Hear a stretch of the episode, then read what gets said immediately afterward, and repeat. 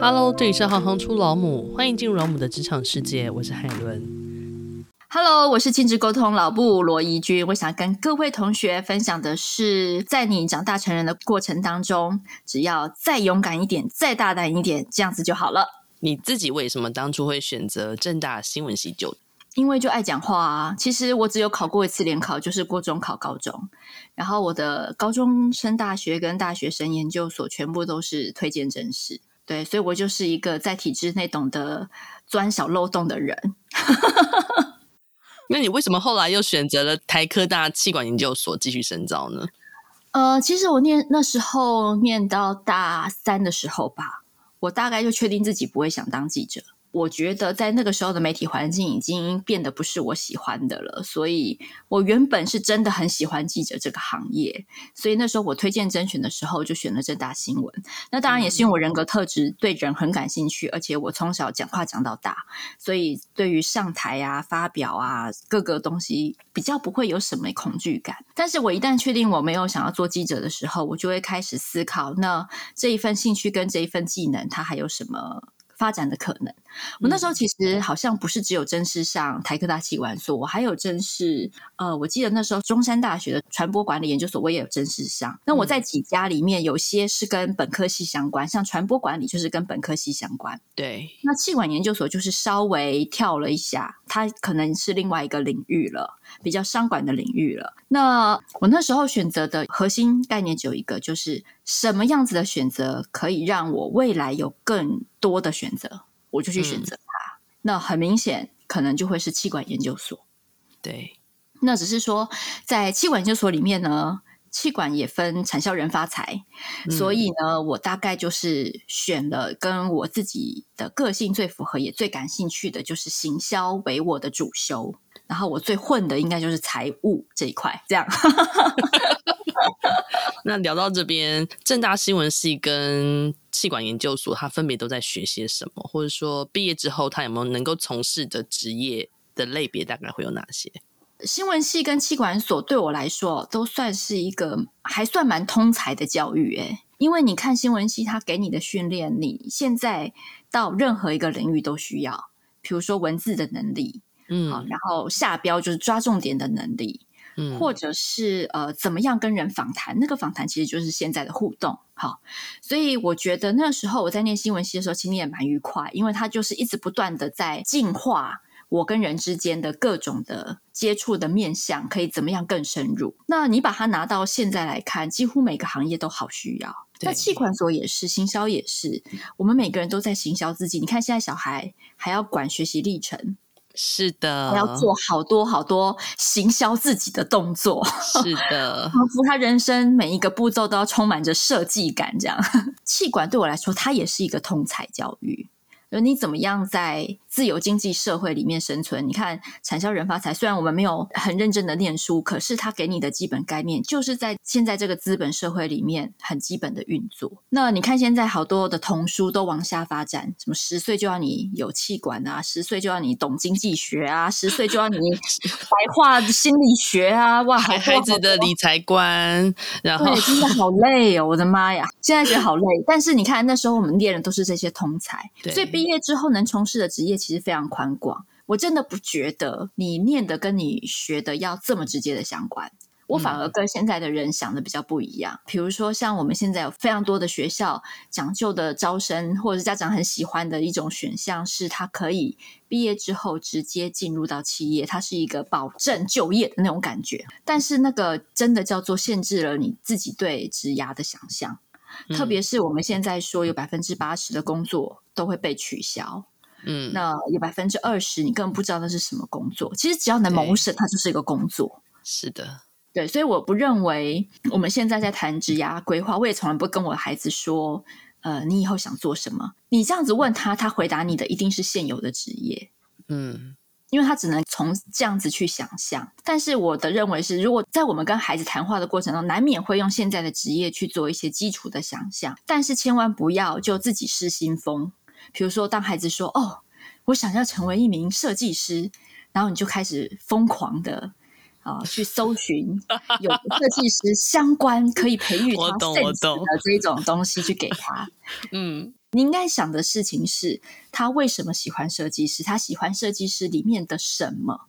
对，那个元素才是最重要的。那这个元素在其他行业里面可能也有，所以只要在。这个元素只要只要有这个元素的其他行业，也许都是你孩子的选项，只是你的孩子现在还没有机会接触到那个职业而已。对，又或甚者是我们的家长也没有那个能力去知道有那样的行业而已。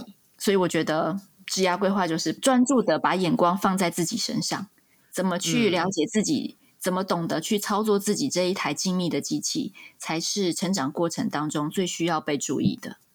而且未来的确会有好多现在不存在的职业，对啊，都可以出租大叔了，对，都都全部都会被重新开创出来。他的他的跨领域的那个能力一定会比现在是的，嗯，而且每个现代人的需求跟以后人的需求也不太一样了。只要能够让他从事他自己喜欢的事情，自我实现的，然后又可以挣口饭吃的，不就都是职业吗？那你自己之前在奥美公关，然后电视台以及外商公司的工作，嗯、分别在这不同的领域里面累积了什么样子的能力？那工作中有没有一些异同之处？呃，我觉得相同的地方，你可以看到这三个应该都是泛传播领域哈。那只是说他在整个传播链上面扮演的角色不一样。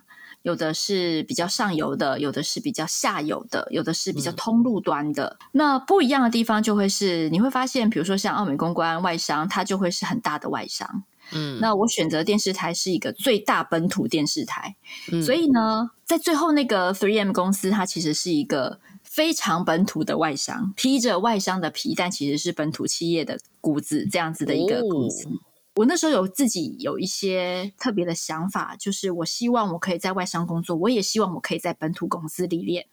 嗯，为什么？因为这两个的文化差异非常的大，他们的决策模式也差异也非常的大。那这两种不同体质的公司，你要在里面成功，它的。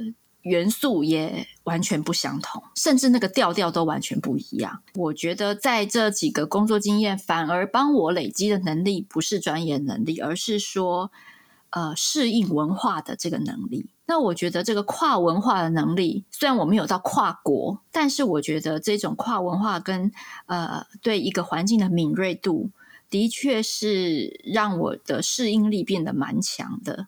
嗯，所以我记得我在最后。呃，一份工作就是在外商的时候，外商子公司担任这个行销公关的主管的时候，我记得那时候我们的董事长吧，还是总经，还是还是哪个总经理群，他就曾经说，他就觉得我的这个呃韧性非常的强，不管我丢到哪一种。味道的样子，我好像就是一条变色龙，我就会变得跟那个环境一样，嗯、就代表我能够很迅速的侦测这个环境所需要的元素以及我自己的定位。那我觉得这个策略性思考的能力，应该是一直延续到现在，应该都会是让我自己受益最多的一个能力。我很好奇，这是你天生的特质，还是说你有刻意去养成这样子的敏锐度？我们从小应该都有，小孩不是都很会看人家脸色吗？我觉得小孩真的都有，就是说，呃，我们有没有持续的让这个本能慢慢发展的更具体，变成一个策略性思考？比如说，像我觉得我的孩子，他脑袋跟我就差很多，他会注意到的事情跟我会注意到的事情，真的是完完全全的不同。嗯，可是我那时候很想给他的就是这个策略思考的能力。嗯哼，所以我每次都会固定给他几个题组，就是你会知道你来找你妈，你一定要先经过这几个问题，所以不如你就自己先问自己吧。比如说，不管他来跟我抱怨什么事情，比如说抱怨今天人家分组不找他，抱怨这个同学怎么样，那个老师怎么样，嗯、不管你在跟我讲什么，我一定会问一些很基础的问题。这些基础的问题问到他自己会变得很习惯内化。比如说亲子之间的互动，就是你的反应啊，因为你的反应是。本能，所以你会一直不断用本能去回应他。对你的本能的回应就会内化成他怎么去看这些事情，怎么去拆解这些事情。哦，我懂了。我可能每次都会问他说：“所以你真正在意的、最气的点是什么？”嗯，你不要跟我说这个人很讨厌，我不在乎他很讨厌，他很讨厌那也跟你没关系。嗯，重点是你真的在气的是什么？他哪里讨厌？讨厌的点是什么？列出来，嗯，我一定会说列出来，再来排序。嗯、开始排序。是，哎，有些东西他写不出来哦，他就是很讨厌那个人，但他写不出来为什么？那这时候他会自我察觉。对，这个就是让他自我察觉，因为都是你在讲嘛，我没有讲任何话嘛。嗯，那我帮助你自己发现了，你对他是一个非常情绪性的，其实是你在针对他，不是他在针对你。嗯，我就会透过这些一些基础的问题，当然每个，比如说处理这个学校的情绪，可能是某些问题，嗯、那可能处理，比如说他最近很烦恼，他要选这个什么什么优良学生，然后他要代表同学，可是他很怕上台，像这种怕事情挑战的，又是另外一些题组。就是那些题组不是我故意设，是我自己也会这样子去思考。对，那我把这些问题丢给他，他慢慢内化成他自己就会开始去想。哦，其实我也写不出来哪里讨厌啊，但我就是看他很讨厌。嗯、我就说那那 OK 啊，你你察觉到这点很重要。嗯，因为从此你就解套了，因为你不会觉得他在针对你，其实是你在针对他。你知道，当你觉得是你自己也找人家麻烦的时候，那整个感觉是不一样的。对。他就再也不会困在里面，其实是你对他讨厌。好，那所以我才说，就是有些时候，我觉得我最想给他就是这种，怎么在那个迷堆里面能够找到一些线头，或者是怎么去察觉自己真正的想法，然后把自己解救出来。我觉得这个是蛮重要的，这是他们很需要具备的能力。对啊，但这真的要耗很多时间跟他。我现在要开始来想想看，我的题组会是哪些。不 错不错，提问力很重要。对，提问力很重要。那你会给十六岁的自己什么样子的职场建议吗？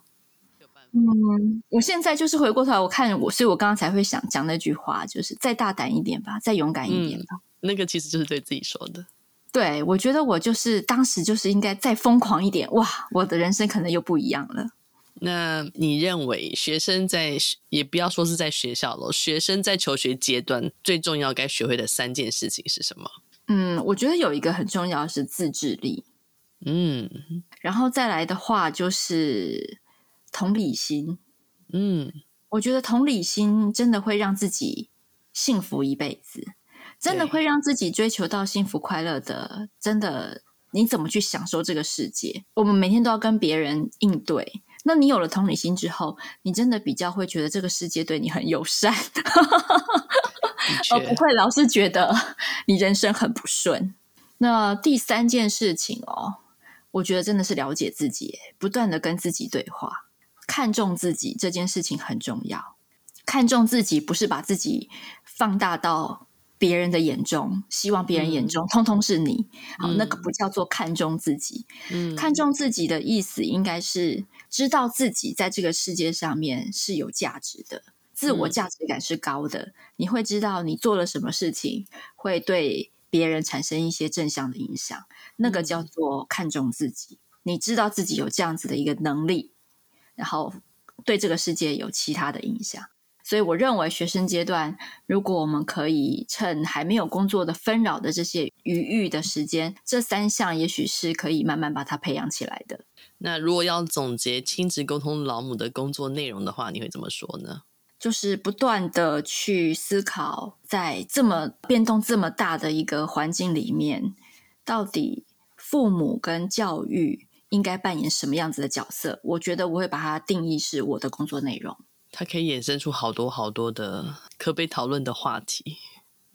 对啊，其实它是一门很有趣的学问，因为真的就是回到了人类传宗接代最重要的本质。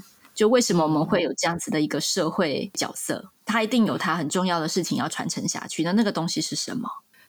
谢谢你。没有，谢谢你们。